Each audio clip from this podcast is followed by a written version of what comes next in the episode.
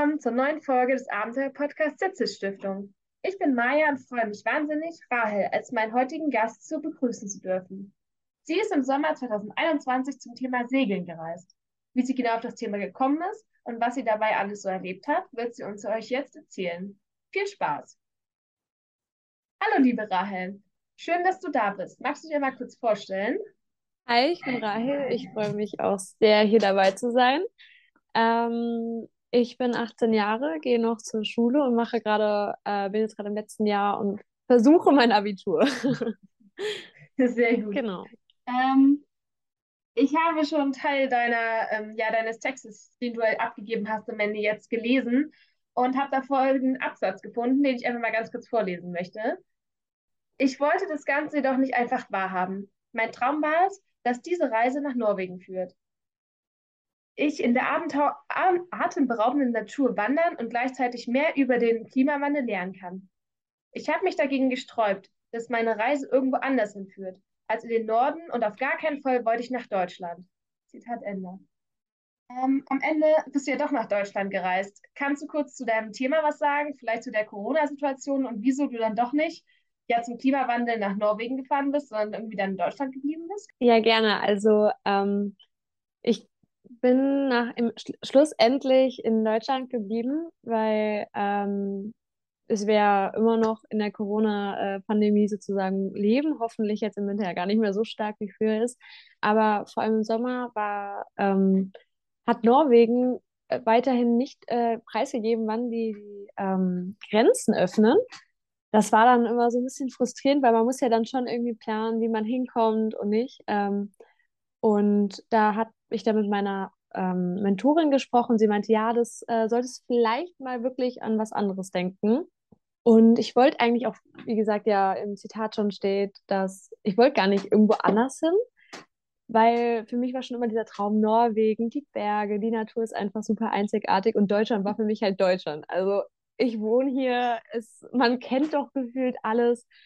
Ähm, ja, aber da musste ich mich im Endeffekt doch entscheiden, was anderes zu finden, weil ich halt nur diesen Zeitraum hatte und ich irgendwie ein Jahr später fahren konnte oder wollte, eher gesagt auch. Und dann waren so für mich zwei Optionen. Okay, was würde ich denn gerne mal machen? Ähm, dann war es halt für mich eine längere Wandertour oder Segeln. Aber Wandern hab, kennt man ja irgendwie und Segeln war für mich was komplett Neues. Und dann habe ich mich entschieden, okay, komm, wir probieren es einfach mal aus. Und ähm, wir, Genau, weil ich sowieso nach der Schule gerne nach Kanada segeln möchte. Das ist so ein Traum von mir und da dachte ich, es wäre clever, schon davor einmal auf dem Boot gewesen zu sein, bevor man dann so nach einer Woche merkt, ah, es ist doch nichts für mich und man will eigentlich lieber runter, hat aber noch so gefühlte zwei, drei Wochen vor sich. Ja, da ist dann im Endeffekt die Segeltour für mich entstanden, die Idee dahin. Ah, sehr cool. Das heißt, das mit dem Ka mit Kanada, das ist schon ein Kindertraum von dir? Oder wie bist du auf die Idee gekommen, nach Kanada segeln zu wollen? Ähm, ich habe über Instagram, ehrlich gesagt, immer wieder irgendwelche Leute gesehen, die auf Segelbooten wohnen und auch so riesige und von Fluch der Karibik. Also die Black Pearl, die fand ich schon immer super großartig. Und das war immer so, so ein, so ein äh, Erlebnis, die zu sehen. Und man dachte sich so, boah, auf so einem großen Segelschiff mit so vielen Leuten, das kann man sich schon richtig cool vorstellen. Also eine harte Arbeit, aber auch richtig nice. Und dann habe ich auch so ein Buch, so ein, ich glaube, ich so ein Jugendbuch oder sowas. Das heißt Salz im Haar. Das ist, glaube ich, ist im 18. Jahrhundert oder äh, spielt im 18. Jahrhundert wo eine dann ähm, ein junges Mädchen nach Amerika rüber, äh, zurück nach Amerika segelt. Auch eigentlich äh, eine also hochgestellte Dame mit ähm, und dann unter lauter Seefahrern. Und äh, der Kapitän ist da halt richtig gemein zu denen und also nicht zu ihr, sondern zu seiner Crew. Und die Crew kriegt sie aber langsam immer weiter runter und äh, im Endeffekt haut sie auch am Ende wieder vom, äh, vom Segelboot ab äh, nee, von zu Hause ab, um mitzusegeln. Und das ist so, das war ein richtig cooles äh, Erlebnis, das zu lesen. Und es hat einen so richtig mit in Bann gezogen und seitdem ist das mein Traum. Ah, das klingt genau. richtig cool. Das heißt, eigentlich war es dann doch gar nicht so schlimm, dass du gar nicht nach Norwegen konntest. Also, wie war das kurz vor deiner Abreise? Warst du dann trotzdem irgendwie traurig, dass Norwegen nicht geklappt hat? Oder hast du dich dann gefreut und dachtest, okay, das macht Sinn, dass ich jetzt vor meinem meiner Kanada-Reise irgendwie noch mal einen kleinen Trip mache. Wie sieht es aus? Äh, ich war auf jeden Fall traurig. aber das war nicht wirklich äh, so was Schlimmes, sondern weil es war ja auch eine ganz neue Reise, die sich dazu entwickelt hat. Und ähm, ich weiß auch gar nicht, ob das funktioniert hätte mit meiner Norwegen-Reise, weil ich habe zwar sehr viele Menschen dort angeschrieben, aber keiner hat mir wirklich geantwortet. Und ähm, ich musste dann innerhalb von äh, zweieinhalb Wochen eine komplett neue Reise, also diese äh, Segelreise in Deutschland aufbauen. Und tagtäglich haben mir irgendwelche Leute geantwortet und mich weitergeleitet und ich hatte im Endeffekt so ein Riesennetz und konnte auch nicht mal alles davon abarbeiten, was ich mir da zurechtgelegt habe, weil es einfach in dem Moment so cool war und ich war auch richtig aufgeregt, weil selbst allein nur in Deutschland reisen, du hast zwar nicht diese Sprachbarriere, was ich zum Teil auch irgendwie schade fand, aber du wusstest auch manchmal trotzdem nicht, okay, wo schläfst du jetzt eigentlich? Und äh, es war, das war trotzdem diese, trotzdem eine Überwindung, eigentlich nachzufragen, okay, hey, äh, so nach Hilfe zu fragen oder so. Aber die Leute haben dich alle super aufgenommen und ähm, ich glaube, dass die Reise auch eine richtig gute für mich war und ich daran auch sehr gewachsen bin. Und ähm, ich schaue immer noch wehmütig auf die äh, Norwegen-Reise zurück. Ich habe auch immer noch so eine große Norwegen-Karte in meinem Zimmer hängen, wo ich eigentlich so meine ganze Route geplant habe. Und nehme mir auf jeden Fall irgendwann vor, äh, das Ganze zu wiederholen und auch weiterhin über den ähm, Klimawandel da zu lernen. Also das ist auf jeden Fall eine Reise, die ich immer noch machen möchte. Ja, cool. Das klingt aber doch gut, weil ich meine, die Grenzen sind wieder offen. Corona ist hoffentlich mehr oder weniger vorbei. Das Oh, heißt, hoffentlich. ähm, ja, das heißt, du kannst äh, früher oder später auf jeden Fall nochmal nach Norwegen das tun. Ähm, ich drücke dir da auf jeden Fall die Daumen, das ist bestimmt cool. Danke, danke. ähm, wie hast du das denn dann geplant in den zweieinhalb Wochen, die du schon gesagt hast, die du dann eigentlich nur Zeit hattest? Also wie bist du das Ganze angegangen? Und äh, wie sah denn dann, wie sah denn dein erster Step aus? Wo bist du als erstes hingefahren und wie hast du dann deine Reise aufgebaut? Ja, so glücklicherweise kannte meine ähm, Mentorin ein paar Kontakte, die sie mir gegeben hat. Ich habe dann da überall hingeschrieben, beziehungsweise auch im Internet nachgeschaut, ähm, wo es, äh, wo es eigentlich clever ist zu sein und äh, was es für verschiedene Arten von Segeln gibt. Und ganz groß steht natürlich halt das Meer, also äh, die Ost- und Nordsee, aber auch, ähm, ich wollte auch irgendwie in Süden von Deutschland, in die Berge oder Richtung Berge. Und da war dann für mich zum Beispiel der Starnberger See oder der Chiemsee, beziehungsweise am Ende ist es dann der Bodensee geworden. Ähm, und ich, wie gesagt, ich wurde ja von jedem irgendwie weitergeleitet und äh, habe dann auch Museen angeschrieben, wie zum Beispiel das Museum Schiff, äh, Schiff die Rigma Rigmas oder zu der Zeit, wo ich gereist bin, war in ähm, war die in der Woche in äh, Rostock, wo ich einfach angeschrieben habe und gefragt habe, hey, könnte ich vielleicht mal vorbeischauen? Ich mache so eine Studienreise ähm, und beschäftige mich mit dem Thema Segeln. Ich würde einfach gerne schauen, wie das Ganze so abläuft und äh, so die, auch vor allem die Abläufe lernen und so einfach mal ein bisschen reinschnuppern. Und meine Reise hat dann letztendlich in Hamburg gestartet. Also ich bin von, ich wohne in Bochum und von, von hier aus da nach Hamburg gefahren.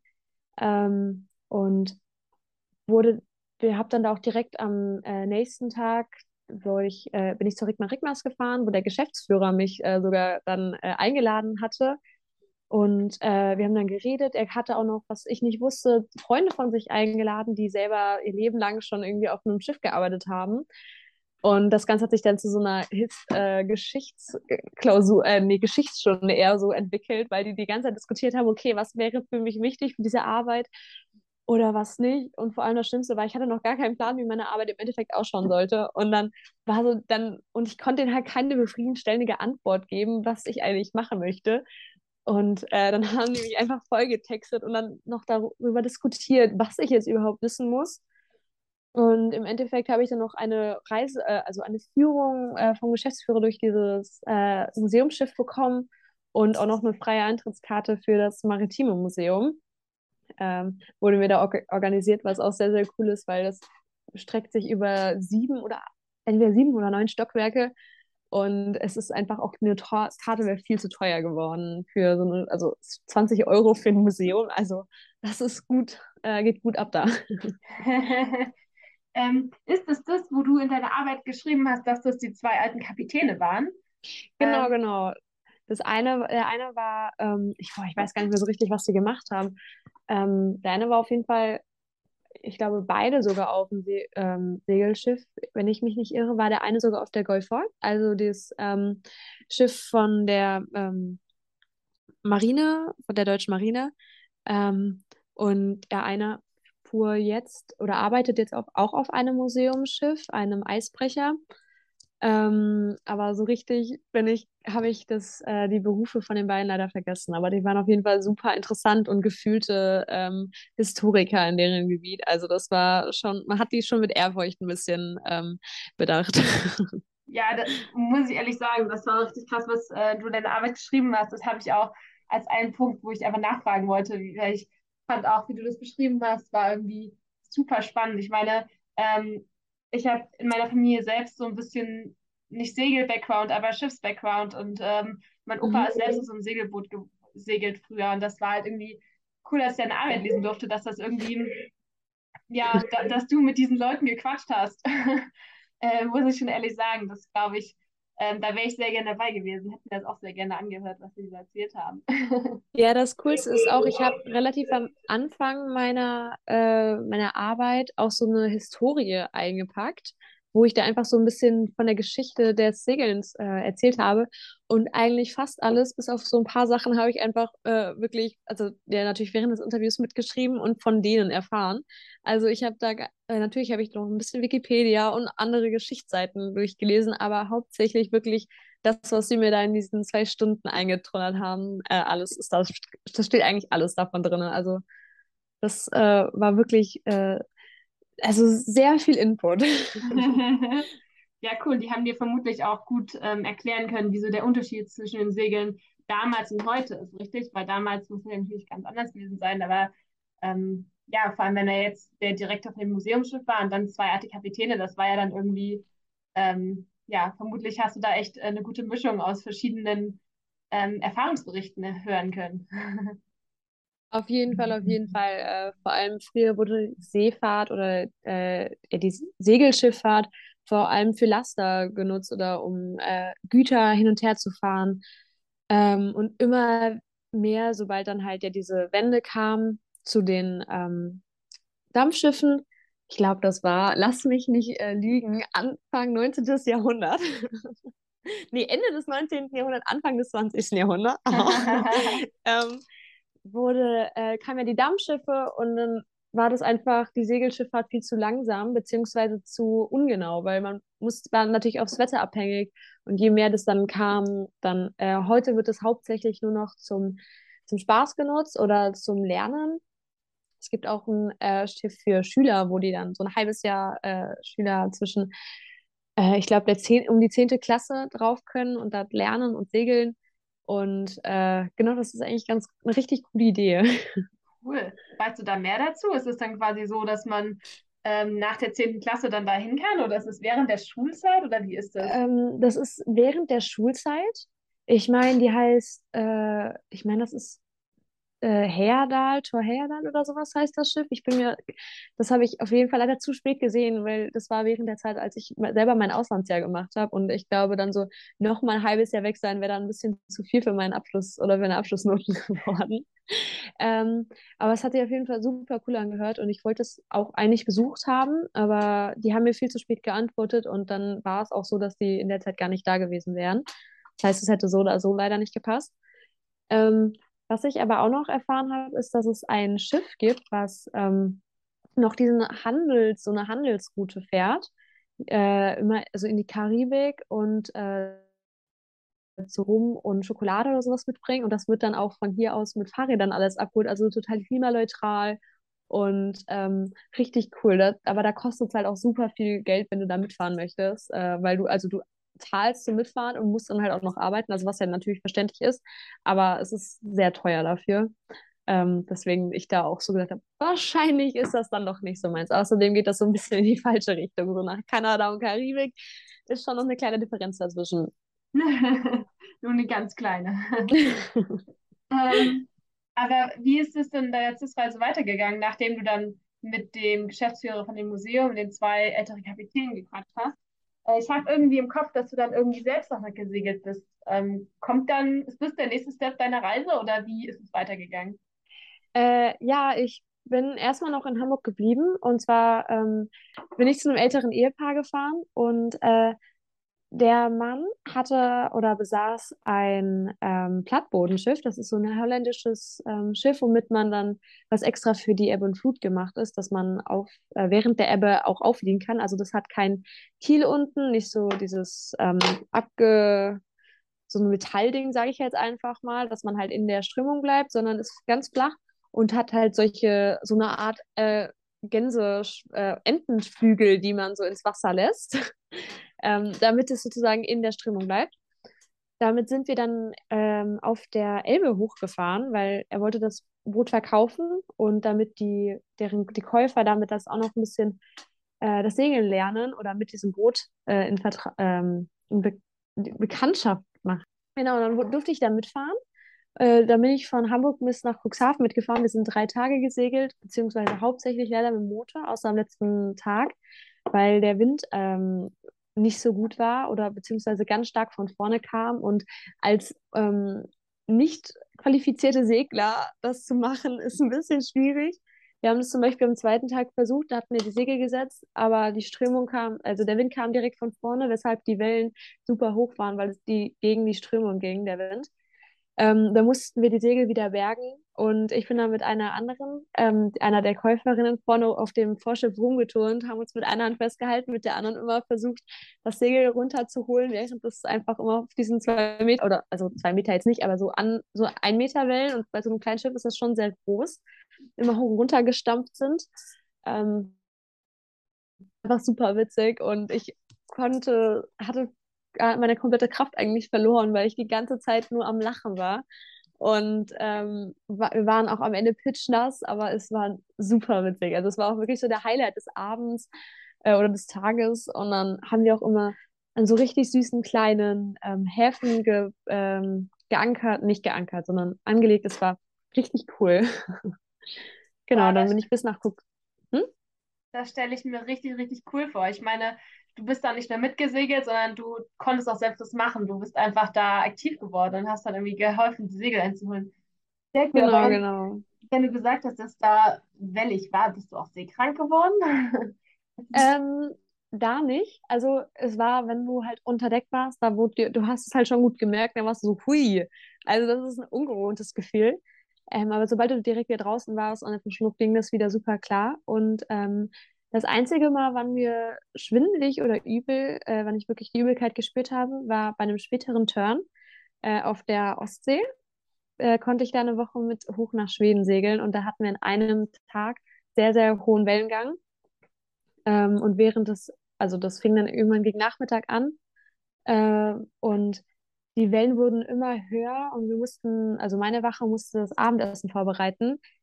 Ich äh, war für den ähm, Milchreis zuständig, hing dann, während es geköchelt hatte, einfach nur noch an der Tür und versuchte, meinen Magen irgendwie wieder unter Kontrolle zu kriegen, beziehungsweise einfach so durch Atmen.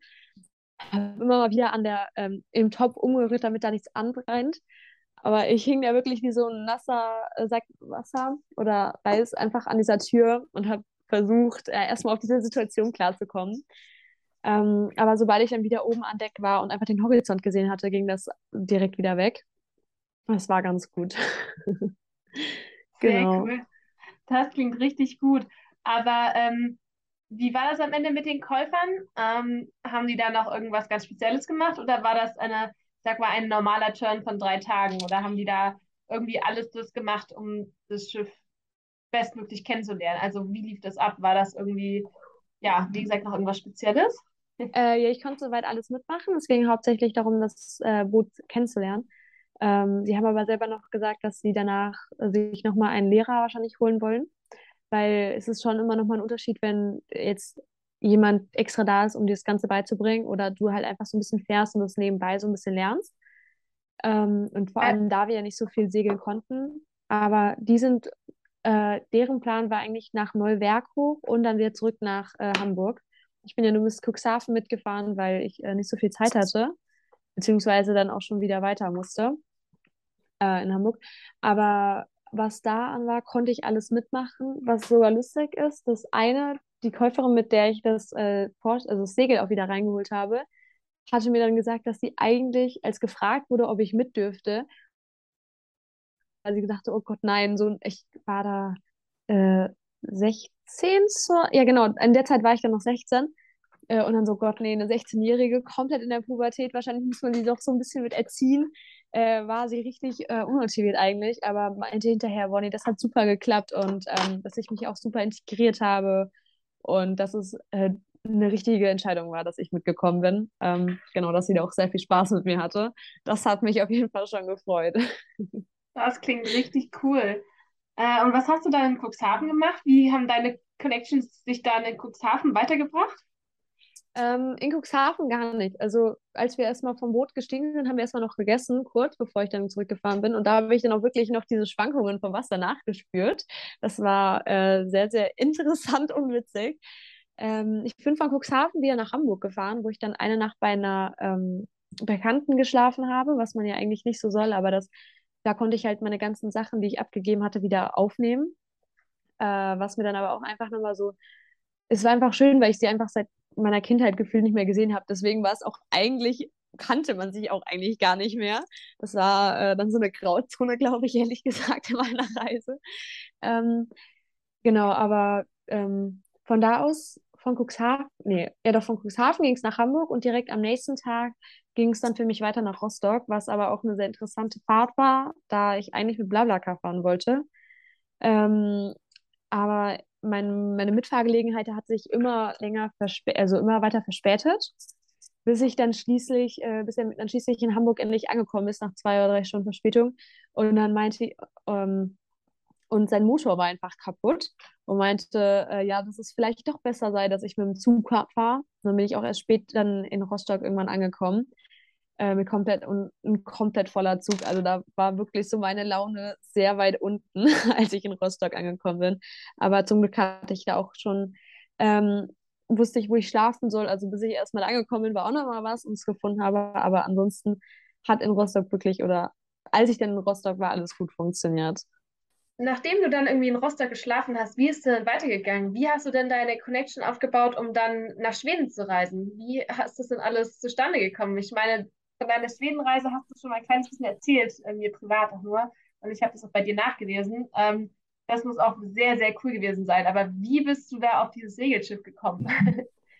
Äh, ja, das ist eine sehr gute Frage. Also im äh, Vorhinein, bevor ich losgefahren bin, habe ich, ich glaube, auch von meiner Mentorin ähm, eine Nummer bekommen.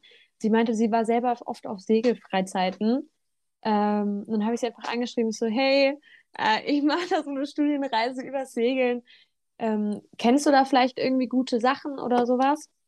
Äh, und dann meinte sie, dass sie selber nicht mehr aktiv sei, aber sie kann mir einfach mal so ein paar Nummern schicken. Und dann wurde ich, glaube ich, über zwei, drei äh, Kontakte weitergereicht, immer irgendwie weiter in diese Connection rein. Und dann war einer, der jetzt äh, dann zu meiner Zeit auch einen Segelturn organisiert hat auf dem Schiff äh, Lovis. Das ist so ein, das ist ein Zweimaster, der verschiedene Touren immer macht. Auch äh, richtig cool, eigentlich gefühlt nur Ökos auf dem Schiff. Also es war richtig cool. Ähm, genau, und dann äh, ist das, war das ein zweiwöchiger Turn, der Nonstop Segeln hieß, also wo es vor allem auch ums Nachtsegeln ging, was mich richtig interessiert hat. Ähm, und ich wusste aber, ich, dass ich zwei Wochen nicht äh, reisen kann oder dabei sein kann weil es, ähm, weil ich ja, wie gesagt, nur vier Wochen reisen konnte und ich hatte so ein bisschen Angst, dass es dann mit meinen ganzen anderen Plänen nicht passt. Und dann habe ich halt sehr viel mit denen geschrieben und äh, meinte auch wegen des Finanziellen, dass ich da jetzt nicht weiß, wie viel ich da geben kann, ähm, weil wegen des Stipendiums ist ja weiterhin nur, nur begrenzt. Äh, und ich habe dann erst zwei Tage, bevor es dann wirklich losging, habe ich die Zusage gegeben, dass ich wirklich mitfahre. Weil die hatten gesagt, okay, die halten mir einen Platz frei, weil ich auch schauen muss, dass ich ja irgendwie vom Boot wieder runterkommen muss. Und ähm, da man nicht weiß, wie der Wind wird, haben die auch gesagt, werden wir die Route erst super kurzfristig festlegen, wie die dann im Endeffekt fahren. Und ähm, ob man dann in diesem Bereich an einem Hafen anlegt, wissen, wissen die auch nicht. Und das heißt, ich muss dann erstmal mit meiner Betreuerin klären, ob es okay ist, wenn ich dann auch aus Versehen dann, also noch in anderen Ländern bin, außerhalb, abgesehen von Deutschland. Und äh, das hat dann zum Glück alles auf allen Seiten gepasst, da es hieß, okay, wir werden irgendwo ähm, nur äh, irgendwo bei Schweden lang segeln. Und dann bin ich auch relativ schnell dann einfach hoch, äh, wie, ich weiß gerade gar nicht mehr so richtig, wie der Ort hieß, ähm, da irgendwo an die Ostsee hingefahren und äh, kompletter Regen. Ich aber irgendwie noch musste noch schauen, dass ich mir noch schnell irgendwie einen Corona-Test irgendwo finde. Ähm, das war auch eine sehr, sehr interessante, äh, eine sehr, interessante Situation da ähm, beim, bei der Teststation, weil ich war noch, wie gesagt, war noch keine 18 zu der Zeit und das war das erste Mal, dass ich da für einen Corona-Test ähm, eine, eine äh, Erlaubnis der Erziehungsberechtigten brauche. Und äh, natürlich zu diesem Zeitpunkt ging meine Mutter nicht ans Handy. Das heißt, ich habe niemanden erreicht, stand da im kompletten Regen vor diesem Testzentrum, um einen Test zu bekommen. Habe dann im Endeffekt auch noch irgendwie meinen Bruder angerufen. Ich so, hey, kannst du kurz meinen Vater spielen oder so? Dann hat das auch alles irgendwie noch funktioniert. Ähm, und habe dann auch diesen äh, zum Glück negativen Test bekommen. Äh, und dann ging es halt auch schon direkt aufs Schiff. Ähm, sind dann aber auch erst am nächsten Tag äh, abgefahren und ich war bei weitem die Jüngste. Also der, äh, der ähm, Zweitjüngste war, glaube ich, 22 und die Ältesten äh, Mitte 60 oder so. Es war bunt gemischt, aber man hat gar nicht so einen großen Altersunterschied gemerkt, weil wir alle offen waren. Man hat super schnell miteinander gesprochen. Und äh, genau, dann ging es schon. Die ersten drei Nächte, drei Tage sind wir auch nachts durchgefahren. Es wurden Wachen eingeteilt, immer in Vierer-Stunden-Abschnitte, also von 0 bis 4, von 4 bis 8 und von 8 bis 12. Ich hatte zum Glück die angenehmste oder meiner Meinung nach angenehmste Wache, die von 8 bis 12, weil das relativ alles noch in deinem Schlafrhythmus drin ist. Äh, wir mussten uns auch ums äh, Abendessen kümmern und es war einfach super cool. Also du musstest äh, bei manchen Leuten erstmal so schauen, wie die überhaupt ticken. Ähm, und da ich vor allem gerade vorher in einer ganz anderen Gesellschaft war, also wie gesagt, die waren alle sehr links, sehr öko, äh, vorher hatte ich jemanden gehabt, oder war ich bei jemandem, der sich meistens über die Leute lustig gemacht hatte. Das heißt, es war ein sehr, sehr krasser Kontrast von ähm, dem Charakter der Menschen, wo ich dann erstmal wirklich so eine meiner ein, zwei Tage brauchte, um erstmal anzukommen. Aber es war wirklich einer der coolsten Erlebnisse, einfach mal auf diesem Schiff zu sein, mit dem Wellen, dem Wellengang. Und äh, auch in dem Abend, an dem Abend, als ich, was ich ja schon erzählt hatte, wo dieser starke Wellengang war, äh, hatte ich äh, von 8 äh, Uhr abends bis 12 Uhr die Nachtwache. Und da war der Wellengang wirklich am stärksten. Irgendwann sehe ich einfach nur einen äh, aus der Luke rausrennen zum Wasser und hat sich halt einfach übergeben. Und im ganzen Abend hat sich, glaube ich, wirklich das halbe Boot war seekrank oder noch mehr. Ich saß dann aber oben noch bis 1 Uhr nachts auf dem Schiff, habe geredet, bin, nachts, äh, bin dann schla hundemüde schlafen gegangen und war wirklich direkt weg. Es war so die angenehmste Nacht eigentlich auf, der, auf dem Schiff. Äh, war aber am nächsten Morgen auch richtig müde, weil wir sehr viele Manöver an der Nacht gefahren sind. Aber es war wirklich richtig cool. Am Ende waren wir auch noch äh, zwei, Wo äh, zwei Nächte in, in schwedischen Buchten wo wir da geankert haben mit einer Ankerwache und äh, auch sehr vielen Mücken. Also ich war wirklich, alle meinten so, ja, Mensch, die haben ja ihre vier, fünf Mückenstiche. Ich hatte es gezählt, ich hatte alleine 42 an den Beinen. Das fand ich nicht ganz so witzig. Ähm, ja, aber es war wirklich eine wunderschöne Erfahrung und diese Sonnen, ähm, Sonnenuntergänge auf dem Meer, auf dem Wasser, wo ohne Land zu sehen, es war einfach atemberaubend und richtig schön. Oh, wow. Da, da mich so, mir so viele Fragen an, weil es, es klingt einfach so cool. Ich wünschte, ich wäre irgendwie dabei gewesen. ähm, es war wirklich einzigartig. Glaube ich dir, aber die, die anderen, die da dabei waren, waren das quasi, ich sag mal, Touristen, die das Segeln mal ausprobieren wollten? Oder was waren das für Leute?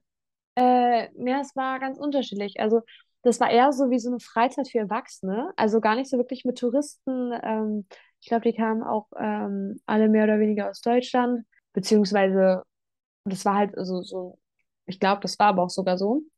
Und ähm, genau, das war einfach, ein paar waren da auch vorher schon, weil die unterschiedliche Turns zum Beispiel auch so, so ein äh, Sing- oder Gitarrenturn oder sowas anbieten, wo man dann zum Beispiel Gitarre lernt oder ganz äh, in der Art und Weise.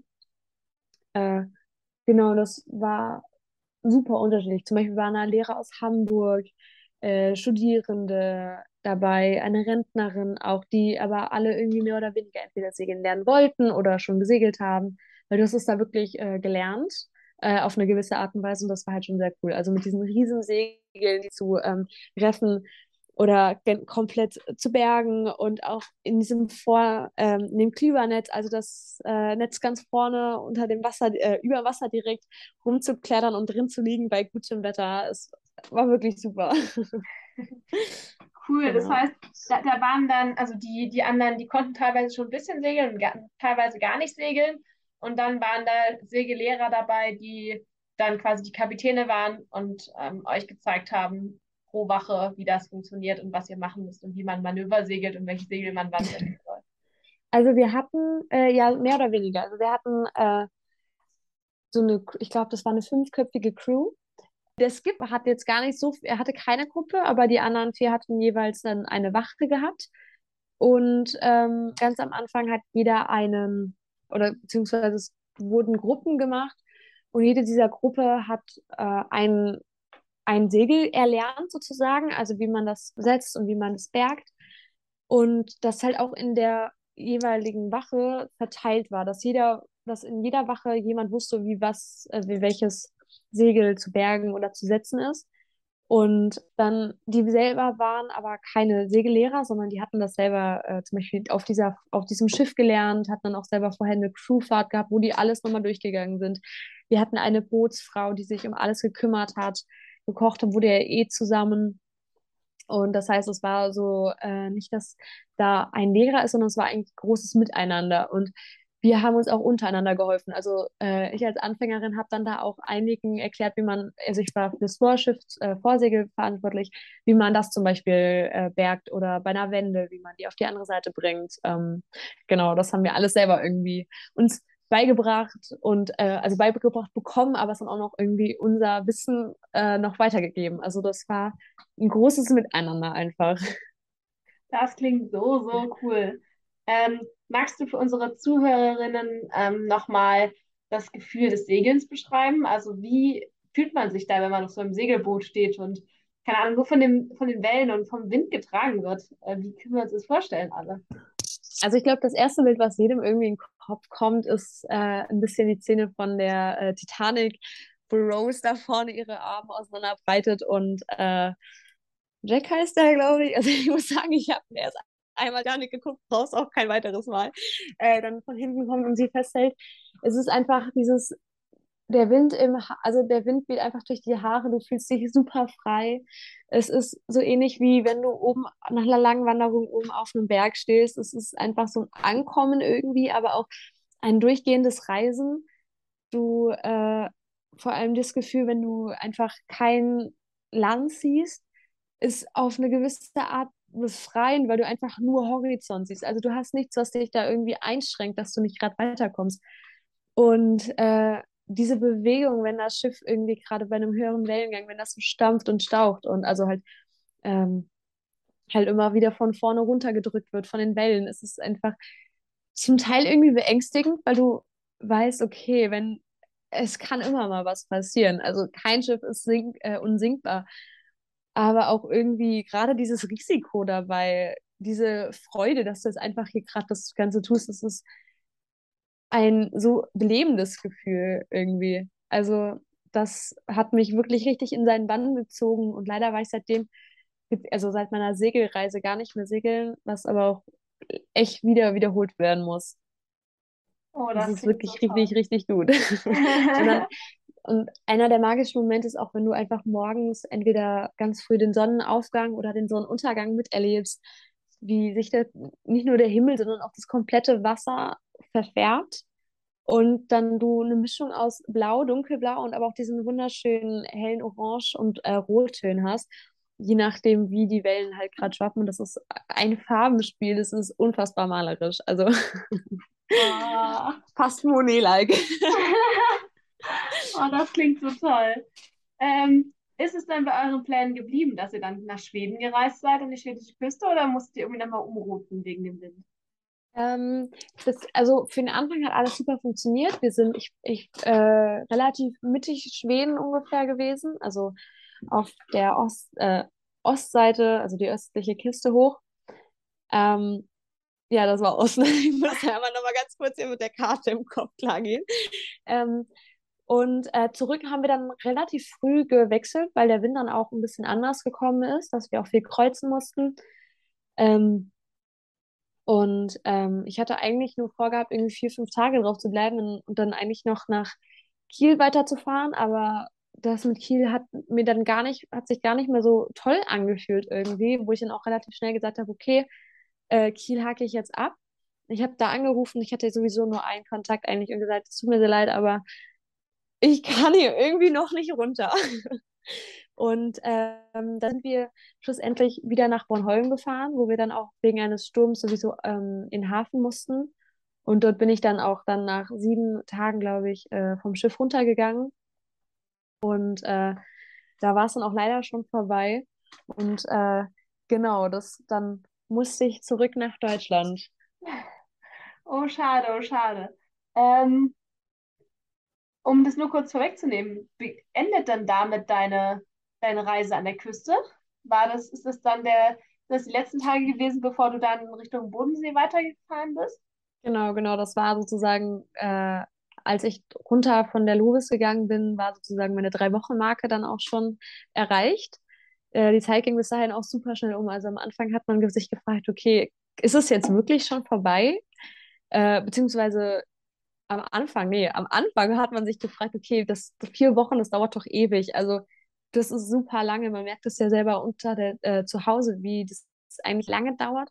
Aber mit der Zeit verfliegt es einfach. Also die Tage gehen ineinander ein.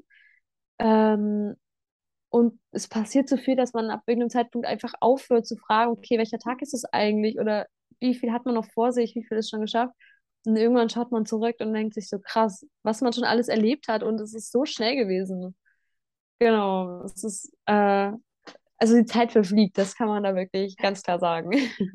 Ja, das Gefährliche in meiner Reise damals auch. Also das war auch so, so wild, wie schnell es vorbei war. Ja, aber es ist unfassbar. total, total. Ähm, aber wie ging es bei dir denn weiter? Also ich habe ja gerade das Stichwort Bodensee schon genannt. Ähm, erzähle.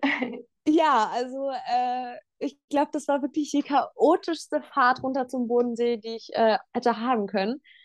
Und zwar ähm, habe ich mir, äh, war so die Frage, okay, ich bin jetzt auf Bornholm und muss einmal komplett runter zum Bodensee. Das ist äh, nicht gerade so eine kurze Strecke.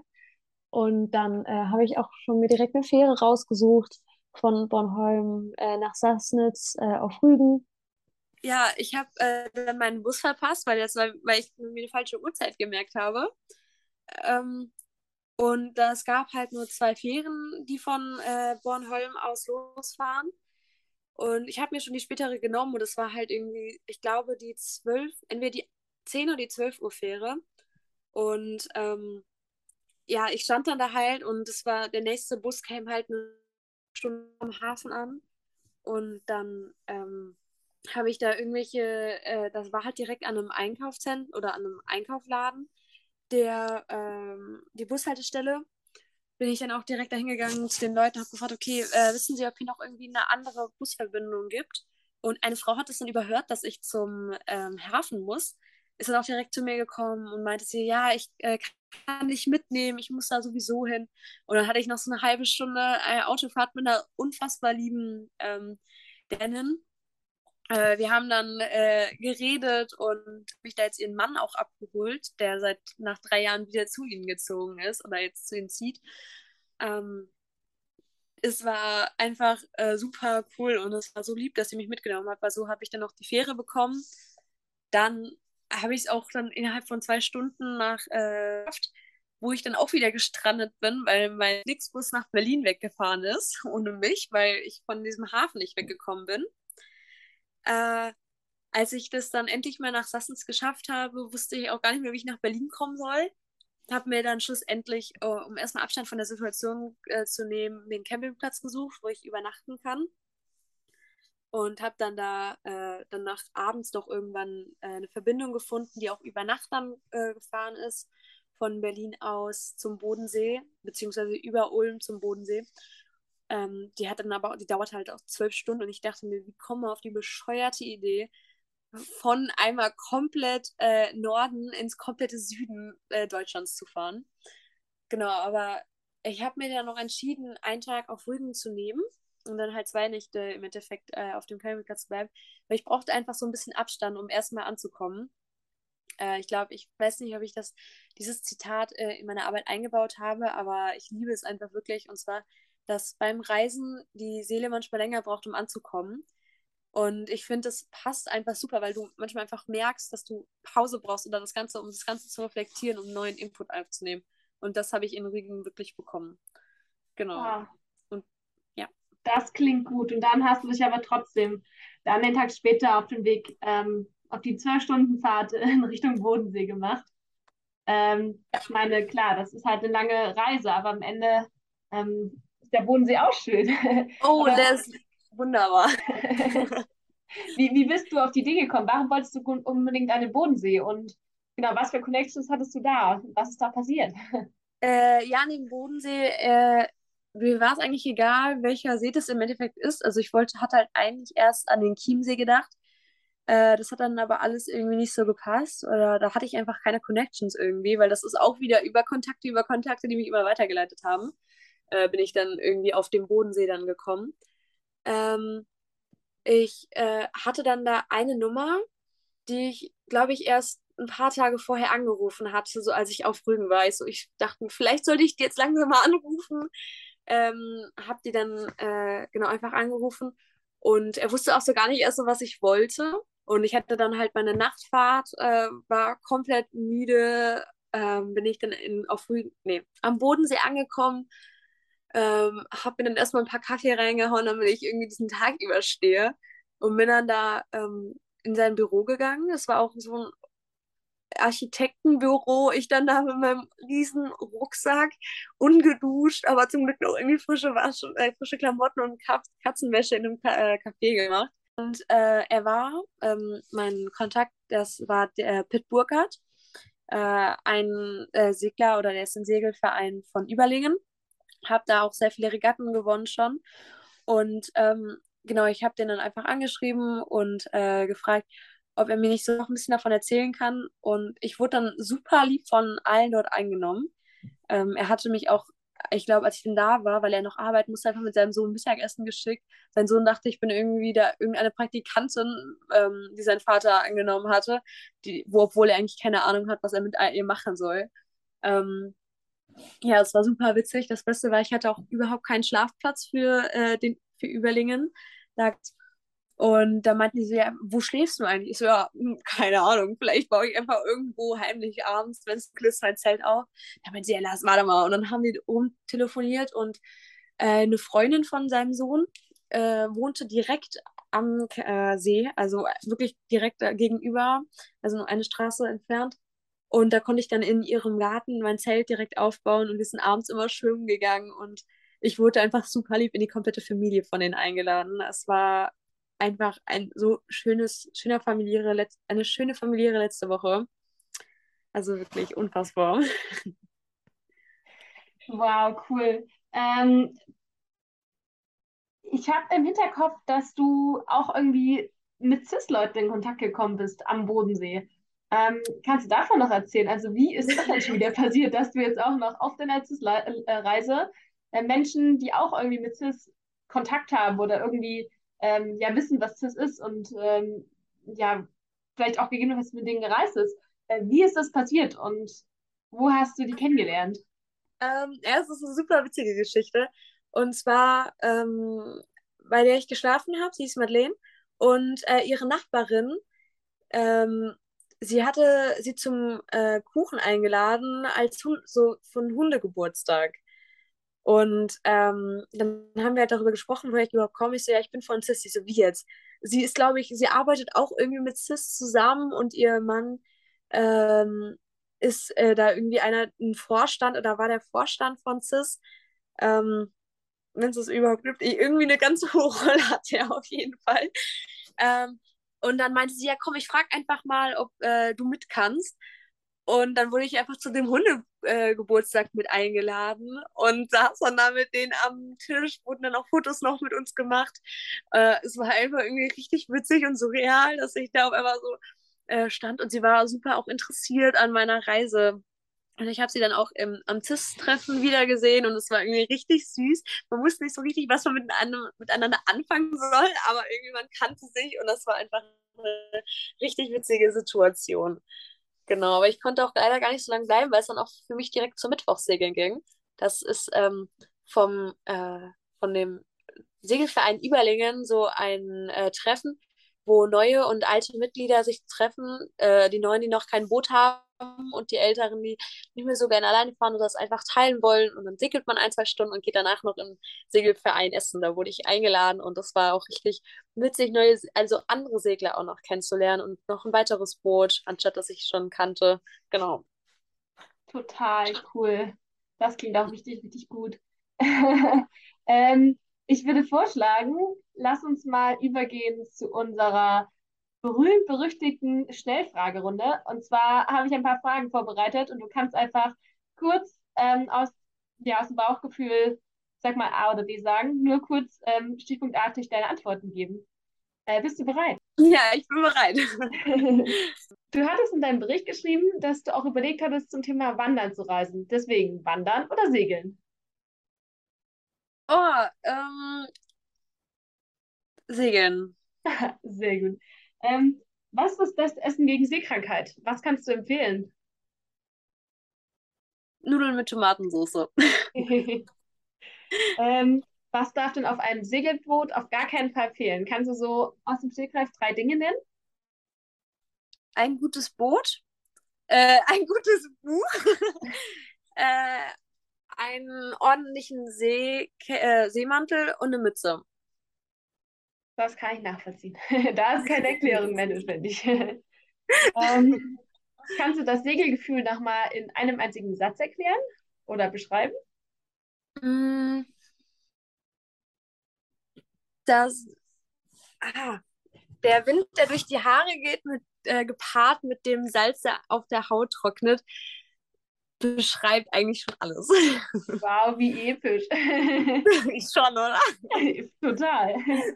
Ähm, bist du eher Team Katamaran oder Einrumpfboote? Mm, Einrumpfboote, weil ich noch nie auf einem Katamaran war und das okay. auch irgendwie sicherer sich anfühlen soll. das habe ich auch schon gehört. Ähm, bei deiner nächsten Segelreise, möchtest du eher wieder auf ein kleines Segelboot zu zweit oder, weiß nicht, nur mit deiner kleinen Crew oder auf ein großes Segelboot, ähm, wie auf dem du zum Beispiel gewesen bist? Ein großes. Okay, cool. ähm, ich würde vorschlagen, wollen wir zum Schluss nochmal über CIS an sich reden. Ich habe noch so ein paar allgemeine CIS-Fragen an dich. Ähm, die Zeit ist ja auch schon fortgeschritten. Ja, können wir gerne tun. ich glaube, das ist auch nochmal super spannend. Und zwar als erstes würde ich wissen wollen, wie hast du von CIS erfahren? Also, wie bist du überhaupt darauf gekommen, mit CIS zu reisen? Ähm, über Instagram und aber auch über meine Auslandsorganisation, äh, weil ich habe davon, äh, glaube ich, irgendwie so einen Aufruf mal gesehen, ähm, aber hauptsächlich über Instagram halt in diesen Storylines, wenn man generell sowieso irgendwelchen Organisationen folgt, dann äh, was Reisen zu tun hat, wird da ja immer ganz schnell ähm, noch weiter darüber angezeigt. Ah, sehr gut. Und was gefällt dir an das? Ähm, die Freiheit, dass man sich sein eigenes Thema auswählen kann und dass selbst sowas wie Segeln eigentlich nicht zu klein ist, beziehungsweise dass man sagt, nee, das ist zu frei und dass man selbst, dass einem selbst noch die Möglichkeit gegeben ist, ähm, alles über Bord zu werfen, wenn das alles auf der Reise nicht funktioniert. Also man könnte sich auch ein ganz neues Thema äh, aussuchen und weil es geht um deine Reise und äh, nicht um CIS-Reise. Also dein persönliches Empfinden wird da vorangestellt. Das stimmt, da hast du voll recht. ähm, manche Eltern haben ja teilweise Angst, ihre Kinder alleine loszuschicken. Ich meine, auch als ich gereist bin, habe ich von, nicht von meinen Eltern, aber von anderen Eltern irgendwie immer so die Frage bekommen, du alleine in die Welt, möchtest du wirklich machen? Eieiei, bla bla bla. ähm, du bist mit 16 damals alleine gereist. Ähm, hattest du irgendwie Angst? Hast du dich mal unwohl gefühlt? Oder genau? Äh, Unwohl gefühlt schon. Angst würde ich jetzt nicht wirklich sagen. weil mir von meiner Mutter relativ viel Freiheit schon immer mitgegeben wurde und sie hat mir immer sowas mit auf den Weg gegeben, dass wenn ich Angst haben sollte oder mich äh, unbehaglich fühle, äh, dann wurde mir beigebracht, einfach zu singen oder und dann einfach, äh, um das sozusagen rauszukriegen, diese Angst oder das Unbehagen eher gesagt. Und äh, dass Angehörige oder verschiedene Leute fragen, ob das wirklich gut ist oder selber eigentlich versuchen, deren Angst auf einen zu projizieren. Das kenne ich, das hat zum Beispiel, war zum Beispiel bei meiner Oma oder bei meiner Tante so, weil die einfach in einer ganz anderen Zeit groß geworden sind. Ähm, ich glaube aber, wenn man mit einer gewissen Freiheit und Vertrauen halt rausgeht, aber nicht, äh, aber nicht, während das nicht naiv ist, sollte man, äh, klappt das schon irgendwie. Und selbst aus diesen schwierigen Situationen lernt man auch nochmal super gut ähm, halt damit umzugehen und auch äh, für die Zukunft einfach mit solchen Gelegenheiten dann besser umgehen zu können. Wow, ich glaube, das hast du richtig gut gesagt. ähm, abschließend habe ich noch eine letzte Frage, die vermutlich auch die Zuschauer brennend interessiert. Äh, was ist aus den Plänen nach deinem Abi geworden? Ähm, nachdem ja das Segel oder deine CIS-Reise ja irgendwie ja, so, so eine Idee oder so eine Vorbereitung oder halt der erste Teil vielleicht sogar deiner, deiner Abi, deiner, deiner Reise nach dem Abi sein könnten oder sollten. Ähm, wird das was? ja, also ob es was wird, ist immer eine gute Frage, aber äh, ich möchte weiterhin auf jeden Fall reisen, da es schon ein großer Teil meines Lebens ist. Ähm, äh, mein Ziel ist Kanada und ich würde, wie gesagt, schon gerne nach Kanada segeln oder, ähm, oder nach Grönland segeln. Ist auch schon ja ein gutes Stück. Ähm, da ich generell sehr auf die Umwelt äh, kon mich konzentriere, das ist also auf den Umweltschutz und dann einfach ungern äh, fliegen möchte. Außerdem äh, ist es halt eine super gute äh, Erfahrung. Und äh, in Kanada möchte ich dann erstmal ein, zwei Jahre bleiben, um wirklich alle Jahreszeiten einmal mitzuerleben. Ich bin generell eher so ein Mensch, der gerne im Norden ist, äh, in der rauen Landschaft. Ähm, genau, da viel Skifahren. Ich möchte auch gerne eine Skilehrerausbildung ähm, machen, weil ich kenne ein paar, die das gemacht haben und oh, die fahren so schön. genau, und dann äh, von da aus durch die USA runter nach Südamerika reisen und auch irgendwann studieren. Das ist ja. auf jeden Fall hoch äh, dabei, dass ich studiere, weil ich mag das Konzept vom Lernen, wie, nicht wie das wirklich in der Schule äh, verbreitet ist, aber ich finde, ähm, Weiterbildung oder Fortbildung ist schon ein was sehr Wichtiges im Leben. Wow, total cool. Das hast du voll gut gesagt. Ist auch super wichtig, da hast du recht. Ähm, ja, cool. Dann äh, wünschen wir dir auf jeden Fall alles Gute. äh, auch, auch, dass deine, deine Träume ja wahr werden und du nächstes Jahr in äh, Kanada bist. Ähm, das möchtest, sehr gut. äh, möchtest du zum Abschluss noch irgendwas Kurzes sagen? Hast du noch irgendwas, was du loswerden möchtest? Mm, dass Spontanität eigentlich das Wichtigste ist und dass man, wenn man einmal einen schlechten Eindruck hatte oder ähm, wenn man sich unsicher ist, ob das wirklich das Richtige ist, dass man wirklich nochmal ein bisschen nachhakt ähm, damit man wirklich den vollen Ausmaß, also das, also natürlich außer es macht einen jetzt körperlich kaputt, ähm, erlebt. Das hatte ich nämlich auch nochmal am Bodensee, wo ich äh, dann bei einer Regatta mitsegeln durfte, wo ich mich dann gut verletzt habe an meiner Hand ähm, und mir dann sehr unsicher war, ob ich noch am zweiten Tag auch nochmal teilnehme. Äh, was ich dann aber zum Glück gemacht habe und das Ganze nochmal ganz anders kennengelernt habe und mir es dann im Endeffekt auch super viel Spaß gemacht hat, was ich am ersten Tag nicht so wirklich gedacht hätte.